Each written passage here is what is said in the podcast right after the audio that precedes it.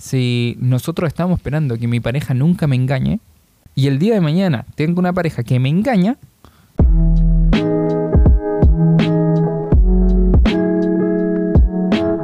puse el agua Listas las tazas. y así como te gusta.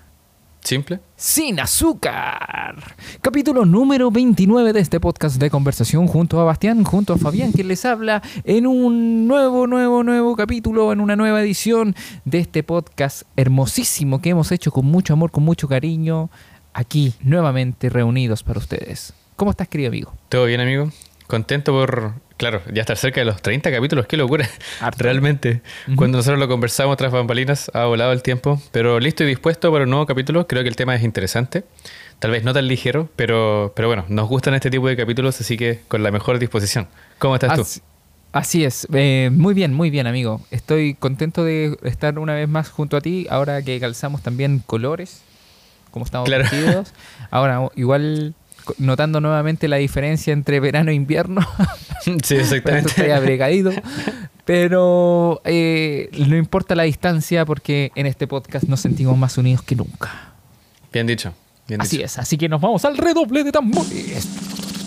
Se viene un capitulazo.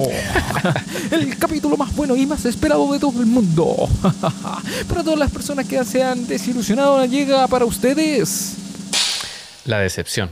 La decepción. Damas y caballeros, no es un tema ligero ni que tomar a la ligera, valga la redundancia, pero como siempre, acorde a la estructura que tenemos en Simple Sin Azúcar, vamos a partir por la definición de diccionario. Por supuesto, querido amigo, y la definición dice que la decepción es un pesar causado por esa sensación o ese sentimiento de desil- desilusión o desengaño. Durísimo. Durísimo, completamente. Sobre todo cuando nosotros tenemos expectativas. claro, exacto. Yo creo que la decepción, siento que hay dos tipos de decepciones, porque la decepción siempre se relaciona estrictamente con las expectativas. Y la expectativa, yo al menos en lo personal, siempre lo conecto con algo que está más en mi cabeza que en el acuerdo. Sin embargo, teorizo que hay una decepción que incluye a más personas cuando ya se genera un acuerdo. Y eso, Vale. En algún punto, siento que es decepción A y decepción B. Decepción A vivía en mi cabeza y me decepcionó que no se llegara al resultado. Y decepción B, llegamos a un acuerdo en pos de un cometido común y no se cumplió con la palabra. Siento Claro. que son versiones diferentes del mismo concepto que en verdad nos llevan al mismo puerto, porque la sensación siempre es amarga, o sea, cuesta Claro. darle una vuelta positiva al tema. Y entendiendo un poquito la definición, como, como tú bien lo decías, eh, se podría apreciar que en la, el ejemplo A que dabas, que decía, cuando ocurre una decepción por un acuerdo hecho por una persona, eso en el fondo es el desengaño que vivimos, porque nos sentimos engañados por la persona la cual teníamos algo que esperábamos y la expectativa que solo estaba en nuestra cabeza, que era la opción B, o no recuerdo cómo la dijiste, eh, tiene que ver con la desilusión. Y justamente la definición habla de eso, que la decepción proviene de, de la desilusión, que es algo que solamente lo tengo yo, yo soy el que genera la ilusión, y viene del desengaño, o sea, de sentirme engañado por algo o por alguien. Así que abarca los dos puntos que, que mencionabas. Claro, exactamente. Eh, siento que la decepción es, es tal vez un punto eh, en el que ya entramos a un área donde hay que cuestionarse. ¿Dónde estamos poniendo nuestra energía? ¿Con quién nos estamos relacionando? Porque siento que la decepción es una palabra de peso.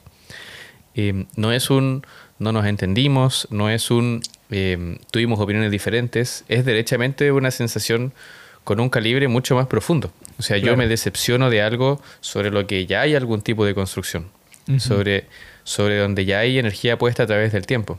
Entonces, teorizo que en algún punto la decepción, tal vez si le podemos dar una vuelta entre comillas positiva, es una señal de alarma para tomar acción o para entrar a cuestionarnos. O sea, estas personas, claro, tal vez no, sin, tomárselo personal, tal vez no tienen la capacidad para cumplir lo que están prometiendo. O yo, dentro del cuestionamiento personal, tal vez derechamente estoy esperando demasiado o estoy esperando algo demasiado específico, que también tiene que ver con una expectativa, claro, que si es demasiado detallada, la- el mundo no tiene por qué cumplirla derechamente. Claro, no tiene el deber de hacerlo, pero sí tienes la oportunidad de elegir eso. Claro, exactamente. Creo que ahí tocaste un tema muy interesante. Es muy, muy, muy importante entender que también hay una diferencia entre las demás emociones que pueden surgir a lo largo de que una expectativa se caiga o que algo que no se cumpla. Recordemos un poquito más atrás el capítulo de las frustraciones donde específicamente hablábamos que la frustración nace desde un momento en que se obstaculiza o se impide conseguir algo que estamos esperando a través de un objetivo, una meta, no sé, lo que estemos buscando y no lo podemos obtener y se cae esa expectativa que teníamos con respecto a esos sueños, a esa meta, a ese objetivo. Entonces se caen esas expectativas. Y, es algo muy similar a lo que ocurre en la decepción. Ahora, con la diferencia de que esto viene proveniente de una insatisfacción que surge netamente de una expectativa, ya sea hablada o conversada. Eh, perdón, hablada o solamente de ti. Entonces, mm, si bien danzan muy similares ambas emociones, creo que lo más importante de entender en la decepción es que es una alerta, pero al mismo tiempo es una invitación a replantearse esas metas que bien decías tú. Claro. Tal vez la decepción en algún punto podría conectarse con la sobrevaloración de las personas. O sea, tal vez estamos sobrevalorando la capacidad de las personas o malinterpretando también, para que no suene tanto a juicio. Cuando una persona... Siento que para la inteligencia emocional no es fácil, pero es muy importante aceptar que las personas siempre nos dan lo mejor que tienen. O sea, una persona que no logra cumplir un pacto, no lo hizo porque no quiso o porque derechamente pensó en hacerte daño, sino que esa persona con las capacidades y las herramientas que tiene actualmente, derechamente no podía dar más. Entonces, claro, no es sencillo cuando uno está en caliente, cuando uno está en la traición, en la frustración o en el dolor, pero una decepción también tiene que invitarnos a tomar las cosas por el peso que realmente tienen, las situaciones, las personas, las expectativas y claro, y entrar a cuestionarnos finalmente. Claro, y esas expectativas que uno tiene eh, no muchas veces nosotros tenemos que bajarlas a través de una decepción. Es decir, si nosotros estamos esperando que mi pareja nunca me engañe, ¿ok? Y el día de mañana tengo una pareja que me engaña, no porque sufrir esa decepción yo tengo que bajar mi expectativa. Hay veces en que yo tengo que cuestionarme si la expectativa es alta o no, pero a lo mejor sí está bien que sea alta porque es algo que te protege a ti, es algo que te gusta a ti, es algo que, te invita a mirarte y observarte y decirte, oye, en realidad no está mal que yo pida fidelidad si yo soy una persona que soy fiel y que eh, espero exactamente lo mismo de otra persona. Ahora, el hecho de que me haya engañado esta persona no significa que yo tengo que bajar mi expectativa y ahora tengo que, no sé, tener una relación súper abierta porque mm, eh, ya no confío en nadie y prefiero tener una, relación abierta porque así yo me libero de cosas. Ejemplo, estoy suponiendo eh, en un caso nomás. Pero, mm, pero eso, o sea, Hay, hay, hay, que entender que en el fondo la decepción mm, también no, nos tiene que hacer cuestionar o mirar cuáles son las expectativas que teníamos, pero también al mismo tiempo no a través de una decepción bajar esas expectativas que nos hacen bien a nosotros. Claro, correcto. Cuando sentimos que una expectativa se alinea con los valores que tenemos y con lo que realmente queremos disfrutar hacia cualquier tema, hacia temas de metas, hacia el amor, etc. Eh, la decepción exactamente no tiene que invitarnos a transformar eso hacia abajo. Eh, yo creo que en este podcast siempre invitamos a nivelar hacia arriba, en temas de hábitos, en temas de conciencia, en temas de expectativas, etc. Y em, sin lugar a dudas, si ocurre una decepción o ocurre un golpe, que es derechamente una dolencia, o sea, nadie se decepciona y descorcha un champán. Em, sí o sí eso no tiene que ser sinónimo de decir, tal vez yo estoy pidiendo algo que es imposible, porque, porque ahí entramos a hablar o entramos a tocar el tema del merecimiento. Tal vez yo no me merezco que mi pareja haga esto por mí, o tal vez yo no, me merezco que en mi trabajo me reconozcan de esta forma. Y, no es el enfoque, o sea, siempre, este estos temas emocionales son una ecuación. Y acá hay tal vez merecimiento, hay expectativa, hay un montón de cosas, hay frustración. Eh, son varios capítulos entrelazados en verdad. Em, pero claro, las decepciones siempre tienen que invitarnos a, la reflexión en vez de a bajar nuestros estándares, porque nuestros estándares, los que no vienen desde el ego, sino que desde el espíritu y desde la autovaloración, siempre nos van a permitir relacionarnos de mejor manera. Estoy completamente de acuerdo. Eh, en realidad eso, la decepción tiene que removernos, tenemos que sentirlo, pero siempre con, con, el enganche hacia el crecimiento, hacia la evolución y al no mover las cosas que sí están bien dentro de nuestra vida. Recordemos que cuando ocurre también una decepción, que volviendo al, a la definición, decía desilusión o desengaño. Si estamos viviendo alguna cosa así, hay dos partes que tienen responsabilidad. Una soy, uno soy yo con mi expectativa o con lo que esperaba con respecto a ese acuerdo o a lo que esperaba con respecto al accionar de esa persona. Y la otra persona también cumple una parte de la responsabilidad. O sea, la, la decepción que yo estoy sintiendo también tiene que ver con la otra persona y no muchas veces con la expectativa. Ahora, nosotros invitamos a la expectativa, a revisarnos a uno, porque generalmente tenemos la creencia que de toda experiencia podemos tomar algo y hacernos más responsables en una próxima ocasión. Claro, exactamente. Y al final, cuando ocurre esta situación donde hay más personas, tampoco también se enlaza con el tema del perdón. No hay que esperar que a través de un acto posterior las demás personas se hagan cargo de lo que estamos sintiendo. La reflexión tiene que sí o sí guiarnos por nuestro propio camino, siempre la reflexión hacia adentro, siempre el cuestionamiento y evitando el juicio hacia afuera. O sea, obviamente es más fácil decirlo que hacerlo. Pero cuando ocurre una decepción o un evento de esta índole, lo ideal no es esperar que los demás se hagan cargo de salvarnos, de mantenernos a flote o derechamente de solucionar lo que estamos sintiendo. Porque hay un mundo interior que se, que, que se pasa a llevar y que está finalmente en un caos. O sea, hay un, un tema interno que es sinónimo de un terremoto, tal vez, eh, llevándolo más a lo emocional, donde sí o sí tenemos que sentarnos a reflexionar en algún momento. Entonces, de eso, claro, tal vez la otra persona puede expresar lo que sea si le damos ese espacio a la opinión, pero quien tiene que hacerse cargo de una decepción finalmente es uno, porque es quien tiene que transformar eso en algo diferente derechamente para uno, o sea, hay que ser amablemente egoísta en ese sentido. ¿Qué ves tú de la gente ¿Qué hace una vez que se decepciona? O, reformulo mejor la pregunta. ¿Qué has visto que hace la gente cuando se decepciona? Yo creo que una arista que he visto varias veces y, en la que también me he descubierto en algunas ocasiones es la de sufrir la decepción y entrar a justificar. Cuando vivimos una decepción, una de nuestras voces puede levantarse a gran velocidad para entrar a justificar lo que las demás personas hicieron. Y siento que si bien hay una cuota de amabilidad en esa narrativa para excusar a los demás de una posible maldad, hay también un tema relacionado a... Romantizar las malas experiencias. A romantizar las malas experiencias, muy bien dicho, y también a no permitir la sensación negativa. No, permitir que seamos parte de esa sensación de enojo, de rabia, de pena, de frustración, porque surge este parche de, de acuerdo, pero esta persona, bueno, fue un accidente tal vez. Y claro, ocurren tres, cuatro accidentes y algo no cuadra. Cuando entramos a justificar las decepciones que estamos viviendo o el comportamiento de las demás personas, podemos pecar en ser excesivamente amables y no darnos espacio a sentir para posteriormente transformar o poner límites. En el fondo, y eso es algo que le ocurre a la gente que es muy empática. Eh, la gente que es excesivamente empática Em, termina entendiendo y justificando lo injustificable muchas veces. Y yo creo que ahí la invitación es a entender que no tenemos que romantizar las malas experiencias. Las malas experiencias son malas experiencias para nuestra vida. Recuerden que lo bueno y malo va a quedar a juicio de ustedes, pero todo lo que usted catalogue como una mala experiencia, sí, va a traer enseñanza, va a traer claridad quizás a entender que no te gusta relacionarte con ese tipo de personas, pero no hay que mm, no hay que romantizar esto y al punto de justificar o validar lo que hicieron otras personas que finalmente terminaron en una decepción.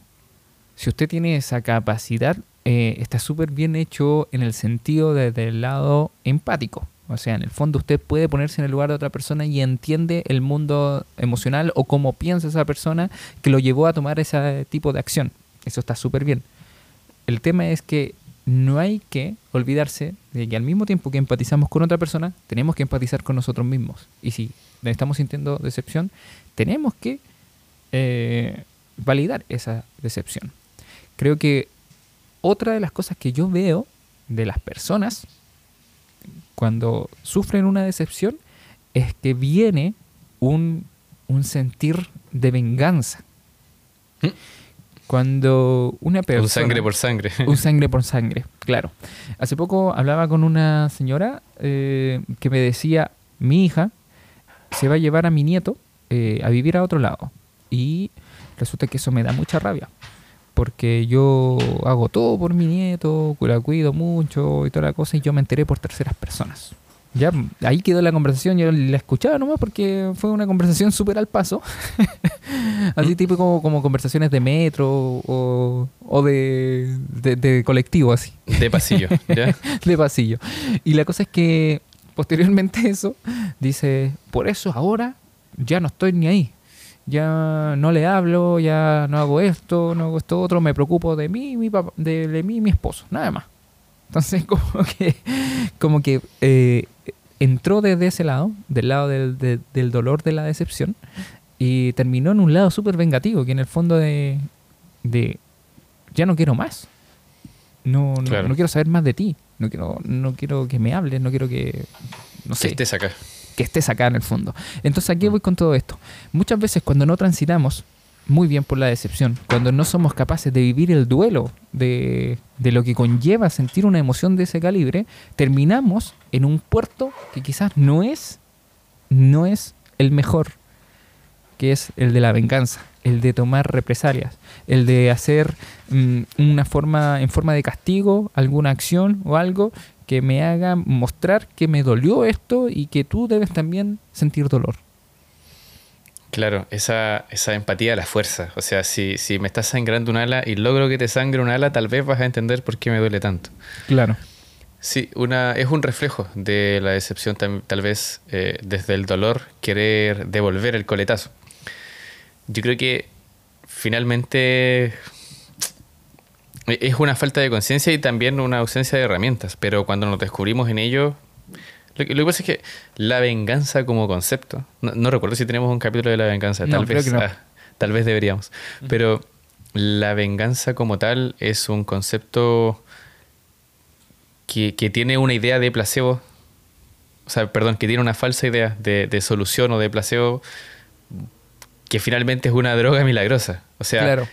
Te cuenta la, la- la venganza al oído, te devuélvele el dolor y todo va a estar bien, van a estar a mano. Es, es como un mundo ideal, te va a entender. Em, Un mundo Y- ideal. em, y finalmente, la venganza solamente nos acerca a una sensación de vacío. claro. porque no soluciona lo que estamos experimentando, puede generar más heridas en el campo de batalla que incluye a todas las personas implicadas. Entonces, claro, la, la decepción no debiese invitarnos a, a surcar por ese mar. Si, si alguien lo siente muy a tope, si alguien lo siente muy a fuego, claro, está caminando por esa etapa por la que yo creo que todo el mundo ha pasado.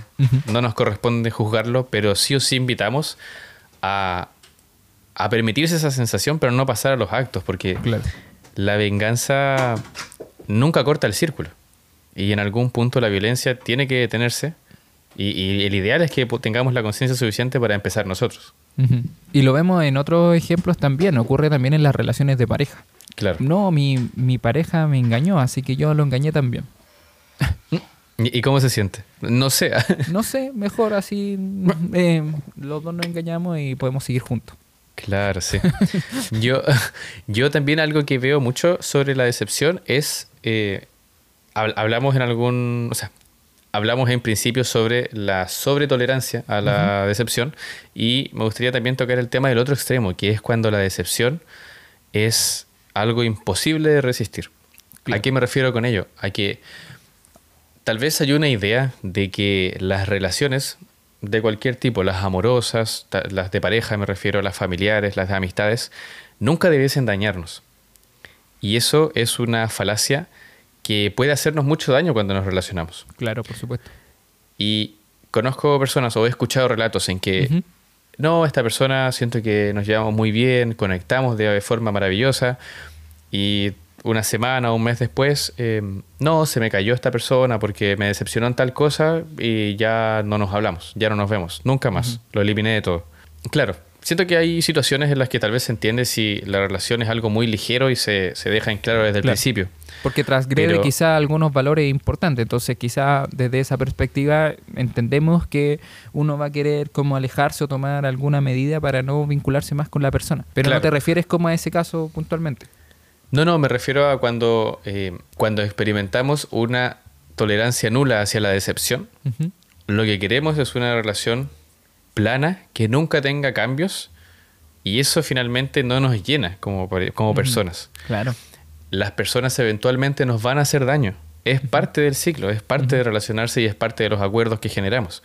El tema es que idealmente esas situaciones den paso a una conversación saludable para crear acuerdos, para hablar de límites, varios capítulos que hemos tocado anteriormente, varios temas que hemos tocado anteriormente, pero eh, si yo me relaciono con una persona, siento que es ahí el lugar donde me gustaría estar hoy y en X tiempo, y a la primera decepción siento que tengo que huir, hay una idea ficticia sobre cómo las relaciones debiesen ser. Las relaciones diría que son, son el clima finalmente, y el clima a veces es, pero un sol maravilloso, no sé, las hojas del viento, este, caminando por el otoño, pero a veces es un caos. Del mismo clima surge un tifón, entonces hay que entenderlo como algo que es muy variable y hay que abrirse a esa opción de que a veces las personas que queremos nos van a hacer daño, idealmente sin querer. O sea, siento que no, no hay que caer en esa falacia de que las cosas siempre van a estar bien, porque vivieron felices para siempre es vivieron lidiando con temas que fueron complicados, pero supieron sacar adelante sus tareas. Claro. Y eso es también eh, el tema de dar la libertad a la otra persona. O sea, la persona tiene la libertad de hacer lo que sea con las circunstancias también en las que se presente. No siempre va a tener que eh, cumplir tus expectativas y que iba a ser siempre también una persona que, que esté lidiando con sus propias cosas. Entonces, en eso va a pasar a llevar. Es como. Amar es como amar a un gato. Creo que hay un libro que habla que, que eso. Así que en realidad, si estoy parafraseando, discúlpenme. Pero si quieres aprender a amar, ama a un gato. Porque un gato ama libremente. O sea, el gato no siempre va a estar encima tuyo, pero en algún minuto va, se va a acercar a ti a pedirte el cariño y, y va a querer regalonear contigo y todo eso. Va a querer hacer eso, ese espacio de cariño y entrega. Pero en algunos minutos va a ser libre y va a andar haciendo otras cosas y, y no por eso no va a cumplir tus expectativas. Lo mismo que pasa con, lo, con las mascotas. Yo veo y aprendo mucho a través de, de mi mascota Kevin, que ahora no está aquí porque estoy en, en el trabajo. Pero mm, pienso, de repente el relacionarme con mi mascota, eh, de repente voy a querer que esté ahí eh, al lado mío, acostado cuando yo esté tomando una siesta, y hay veces que no, va a querer ir a ladrar, va a querer ir a olfatear, va a querer ir a hacer otras cosas. Y si yo pongo Claro. expectativas y cada cierto tiempo voy a decir, no, es que voy a tener tolerancia cero con respecto a esto, con respecto a lo que haga, porque tiene que hacer lo que yo quiero, eh, finalmente no estoy amando verdaderamente, estoy amando solamente lo que mi cabeza está diciendo. Entonces es muy probable que, que finalmente esté huyendo de la decepción. Y la decepción no hay que huir. De hecho, amar y entregarse completamente de por sí lleva también episodios de decepción. Claro, sin duda, son parte del paquete. Eh, amar realmente solo surge en contextos de libertad. Y eso no se refiere al libertinaje, no nos referimos a, a contratos de relaciones abiertas, sino que a permitirle a la persona ser para que dentro de esa mezcla, dentro de ese menjunje que son Ajá. las vivencias, las heridas, etcétera, se genere realmente este amor, este amor libre, que es lo, lo más bonito a lo que uno puede apostar, al menos en nuestra opinión, yo creo. Claro. Sí, estoy Y- completamente de acuerdo. Y con esta idea, con esta poderosa opinión, señores, nos aprontamos o nos acercamos peligrosamente a la última vuelta de este programa, a la experiencia siempre sin azúcar, donde nos desnudamos, no vaya a YouTube, y hablamos sobre las experiencias que hemos vivido, amigo. Claro. Ya. Si me lo permites, voy a partir yo con la decepción que yo he realizado. Eh, sin lugar a dudas, sin lugar a dudas, es algo que he repetido en los capítulos, pero sin lugar a dudas, creo yo que la decepción que más he armado o que he provocado en otra persona ha sido la de haber sido infiel en algún minuto de mi vida. Es transgredir los valores y acuerdos de una relación, como también haber manchado la manera de amar de una persona. Cuando uno decepciona a otra persona, eh, le siente que en ese minuto le falló al su deber. Pero cuando estamos hablando de sentimientos, eh, lo que estamos haciendo es marcar una mala experiencia en su propia vida. Y tener y entender que decepcionar a alguien a través de una infidelidad hace que una persona pueda tomar medidas de no volver a entregarse de la misma manera o cambiar completamente su forma de amar, eh, entendiendo que también a lo mejor sea el proceso que tiene que vivir la otra persona. No, no, no me intento justificar tampoco con eso. Pero sin duda, la persona que es infiel termina sintiendo como este, esta sensación de decepcioné a alguien que daba todo por mí. No sé si me explico. Y, y, sufrir eso, decepcionar eso y escuchar eso de otra persona, decir, mm, yo me decepcioné de, de esto, de este proyecto, de este amor, y que las cosas de un día para otro cambien y el ambiente que era solo felicidad cambia a ser un ambiente súper tenso, de incertidumbre, de, de, de, dolor, de frustraciones, de impotencias, eh, es súper heavy. Sin duda yo no, no intento justificar ni recomendar esto a nadie, para nada del mundo. De hecho, el aprendizaje más grande que saqué de decepcionar a alguien es que es importantísimo entender que hay veces que vamos a decepcionar sin intención, pero hay veces que podemos hacer algo porque hay veces que vamos a decepcionar con intención. Y hay que entender que eh, pude haber hecho algo distinto con la intención que tenía de otra manera y de otra forma y para más adelante me hizo entender que es muy importante entender cuáles son los acuerdos y el sentir de otra persona al momento de amar. Porque ahí podemos caer en una. y provocar una decepción. Y ahí es. No hay vuelta atrás, queridos amigos. No hay vuelta atrás. Claro, algunas decepciones son por accidente, pero tenemos que poner un gran esfuerzo en que las que son más voluntarias, claro, se eviten en pos de la emocionalidad ajena. Sí, qué fuerte, amigo, qué fuerte. Y mm, me gustaría contar la vez que decepcioné a una amiga por juzgar lo que hacía en vez de notar que era un momento muy complejo en el que necesitaba más compañerismo y solidaridad hacia su persona. Esto ocurre en un contexto en el que, claro, surgió una disputa entre dos de mis amistades y yo sentía, esto fue siendo mucho más pequeño, pero yo sentía que uno de los lados se alineaba mucho más con mis valores o se alineaba mucho más con la idea que tenía de cara a algunas cosas. Y claro, dentro de, de la poca tolerancia o de la poca lectura que tenía en ese entonces hacia lo flexible que pueden ser las cosas, o sea, que a quien hace algo malo no es malo. Es, es, es, un tema complicadísimo, es un tema profundo, pero en ese entonces mi cerebro decía, eh, hay dos personas implicadas, yo me alineo más con una persona, la otra persona no me gusta lo que está haciendo, a esa persona le cierro la puerta. Vale. Y claro, siento, es algo que, lamenté por mucho tiempo. Eh, no recuerdo si le pedí perdón a esa persona. Espero que sí, espero que sí, pero bueno, estoy divagando. Y, mm, recuerdo, claro, con el pasar de los años, con el análisis, con la madurez, etcétera, haber llegado a comprender que ese Bastián que sintió que estaba haciendo lo correcto por alinearse con sus valores, estaba dejando a una persona que quería mucho, que valoraba mucho, eh, desolada en su propio dolor, desolada en su propio ahogo. Y eso es algo súper fuerte. O sea, cuando uno comete un error, cuando uno realiza algo que puede generar algo negativo en los demás, en algún punto, claro, tal vez llegado el momento merece un consejo o merece un reto, dependiendo de cómo, cómo sea la personalidad. Pero también lo que más necesita es la compasión. Es que alguien le diga, hiciste lo mejor que pudiste, se aprende, eh, nadie es tan malo. Claro. Entonces, Muchas veces en esos momentos uno necesita que, que sean tan duros con, con la persona. Claro, exactamente. O sea, la persona que cometió el error ya lo está pasando lo suficientemente mal.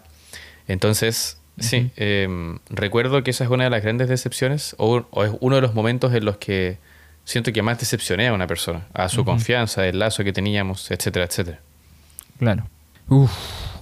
Está acuático, está acuático este, este sorbo. vamos, vamos entonces con las decepciones hacia nosotros. Mira, es una historia mucho más chill en comparación con la que ya conté.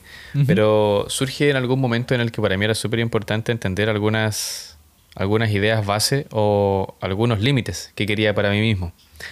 Esto se relaciona con mi grupo de amigos en una edad mucho más joven, en la que yo, en mi núcleo familiar, tengo una figura paterna que de forma muy amorosa me dice, hijo, la puntualidad es sinónimo de respeto.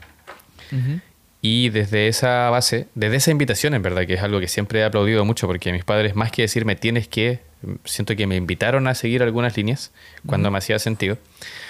Y desde ese enfoque, yo, claro, en mi vida siempre he intentado ser puntual por una idea de respeto hacia mi tiempo, hacia lo que quiero hacer y hacia la otra persona. Y mi grupo de amigos, qué hueones más impuntuales por la cresta. Entonces, eh, en esta etapa en que éramos mucho más peques, yo un millón de veces me encontré llegando a la hora, llegando unos minutos antes y teniendo que esperar, teniendo que esperar, teniendo que esperar. Y recuerdo que en algún punto para mí fue una decepción, porque yo sentía, claro, también en ese momento con las herramientas que tenía lo sentía muy personal, pero sentía que se me estaba faltando el respeto. Y en algún punto, que, se conecta con algo que comentamos un poco más atrás, eh, uno de mis amigos me dice, eh, weón, deja de llegar temprano. Nosotros no vamos a llegar temprano. Y, para mí fue muy interesante cómo desde la reflexión me cuestiono si tal vez él estaba en lo correcto. Vale. En ese momento en el que era una edad, una adolescencia, en la que sí o sí hay que entender límites o se entienden los poderes que uno tiene sobre las cosas, etc. Y yo me cuestiono eso. Y, sentándome en la mesa con los bastianes, claro, un bastián dice, vamos a nivelar hacia arriba o, no vamos a hacer nada. Eh, hoy por hoy no nos relacionamos con personas que son puntuales, no hay que tomárselo personal, pero no hay que dejar de ser puntual en pos de esto. En algún momento, tal vez ellos sean puntuales, tal vez no, no es de nuestra, eh, no es nuestro tema, pero pero no tenemos que dejar de hacer algo que en nuestra opinión es correcto en pos de ello. Claro. Tenemos que trabajar nuestras expectativas, tenemos que tal vez en algún momento entender que otras personas serán puntuales, o tal vez ellos cambiando a través del tiempo, no sé. Pero recuerdo mucho eso, esa conversación del Bastián mucho más pequeño que se sentía pasado a llevar y que le costaba manejar muchísimo la decepción que era el tema. Y lo que hablábamos un poquito antes, que eres, es como si te decepcionan a ti, bajas tus expectativas baja lo que, lo que eres, baja tus valores, baja, bajas otras cosas que no tienen que ver con la decepción propiamente tal, tienen que ver solamente con el, con el accionar de otras personas. Correcto. Una vez salía con una chica, con que la relación era muy casual, muy casual, uh. y se entendía que era una, una, relación casual para ambos, para ambos. Y eh, recuerdo que Mm, en realidad esto no fue, no sé si, no sé si es tan decepcionante para mí en realidad, pero sí me decepcioné sobre los acuerdos que habíamos llegado con, esta persona. Nosotros teníamos encuentros muy casuales y em, en un momento yo decidí no hacerlos más, porque eh, de hecho la persona me había dicho que, o había hecho comentarios que estaban involucrando cosas sentimentales y fue como, ok, ninguno de los dos ya nada. Y yo me fui eh, al sur, no, ni tan al sur, fui a Pichilemu, una playa que queda cerca de aquí de, Santiago. Eh, pero está más al sur, sí, eso es verdad. Eh, la cosa es que me escribe, me, me, me, habla y después me termina llamando. En el escribir fue un, mira, yo entiendo que ya no nos veamos, entiendo que esto es así, pero siento esto y esto otro. Entiendo que estás de vacaciones en este minuto y que no voy a arruinar tus vacaciones fue hasta ahí el mensaje era pero súper bien elaborado, muy, con una muy buena gestión. De hecho, eh, me explicó solamente lo que sentía, no, no, no, esperaba algo al respecto y entendía también en la situación en que me encontraba. O sea, había también una situación de entender la disponibilidad que tenía. Entonces yo le puse muchas gracias, conversamos a la vuelta. Eh, posteriormente a eso, fue un llamado es que, ¿por qué si, si estáis de vacaciones me estáis contestando? Que esto y ¿Mm? esto otro. Y, y- y como que eso se transformó en otra cosa, en otra cosa. Y estuve sin lesear como una hora hablando y en- explicando que, que yo no quería que ocurriera esto y que esto había sido un acuerdo con el cual habíamos llegado y finalmente terminó siendo un, un problema. Finalmente, la chica me escribe y me dice como que entendió todo y que la perdonara porque estaba como pasando por un proceso incómodo, proceso mal emocionalmente. Yo le decía que está bien, que la entendía y todo, pero que, que esto también marcaba un precedente como que en realidad no no se debe involucrar, no, se, no nos debíamos involucrar mucho más porque ya el sentimiento estaba muy latente y esto ya había, se había transformado en un problema emocional. Entonces, si ya estaba eso, ya se había generado algo incómodo. Entonces, ya efectivamente no había más chance de volver a tener este tipo de encuentros casuales. Y se entendió todo y todo.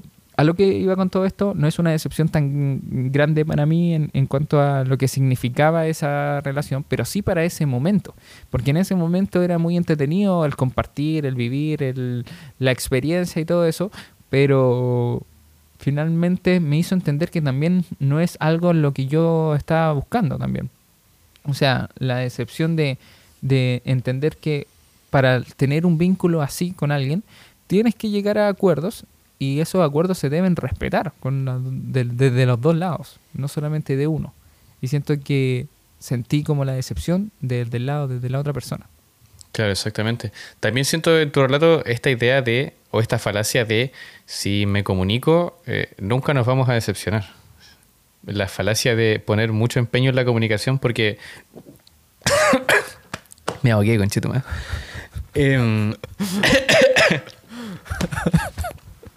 oh, lo lamento mucho por ese mosquito. Em, siento que está sobre la mesa en tu relato esta idea de teníamos muy en claro nuestra parada y nuestra situación de cara a relacionarnos. Y pese a ello, llegamos a este puerto que es decepcionante. Entonces, siento que hay una decepción de cara a intentar generar esa transparencia. Y eso no tiene por qué ser. O sea, cuando eso ocurre, cuando tenemos esta falacia hacia la comunicación, de que, de que tras comunicar nada, va a nada malo va a ocurrir, no tenemos que bajar el listón, no tenemos que detenernos intentando comunicar, sino que tenemos que Claro. continuar en ello, mejorar sin duda las herramientas y reforzar las ideas que tenemos para hablar sobre límites y para que para que las cosas ocurran, porque estas cosas siempre van a ocurrir. O sea, volvemos a donde decíamos que es imposible no decepcionarse al relacionarse. Claro. Sí, no, no, completamente, completamente de acuerdo. Creo que en, en este aspecto como que sentí yo la, la decepción en cuanto a... Es que un parte de los acuerdos era como nunca tener conversaciones que fueran así, ¿cachai? Que en Claro. esa índole. Y, y finalmente terminó sucediendo. Eh, No sé, como que siento que mi, mi sentir en ese momento era no involucrarme emocionalmente. Y si ella se involucró, yo hice mi parte de, de la- de- de- del acuerdo, de salirme eh, y, y- y marcar así como, ya, nada, no, nada más acá, porque Claro. hay, hay, hay sentimientos de por medio. Y el hecho de, de escribirme está súper bien porque eran sus sentimientos y yo, ok, conversamos, no hay problema, no, no tengo atado. Pero después el llamado, el transformarse en otra cosa que, que finalmente eh, terminó siendo un, un, mal, un mal rato en realidad. Claro, gratuito. Sentí al menos que lo estaba haciendo bien, pero claro, entiendo Complicado. lo que, a lo que te refieres. Claro, sí, señores. Y bueno, con estos relatos, señores, con esta parte de la experiencia simple sin azúcar, nos acercamos a el cierre del capítulo. Como siempre nos gustaría agradecerles muchísimo por acompañarnos hasta esta parte del episodio. Esté donde esté, desde su plataforma favorita. Muchas Así gracias es. por su tiempo. ¿Algunas palabras al cierre, amigo? Eh, nada, agradecerles, entendiendo que, que no somos expertos en todos los temas que siempre tocamos aquí, entendiendo que no siempre justificamos las cosas que hacemos, ni tampoco justificamos a las demás personas, simplemente tenemos nuestros puntos de vista e intentamos verlo de distintas aristas, y hay veces que las cosas simples terminan siendo un trago amargo porque son sin azúcar en este podcast. Exactamente, muy bien dicho. Así que nada, Muchas gracias a todos nuevamente, a todo mundo. Y todo lo dicho, todo lo expresado es la consecuencia de tomarse un té simple Sin azúcar. Muchas gracias. Chau, chau.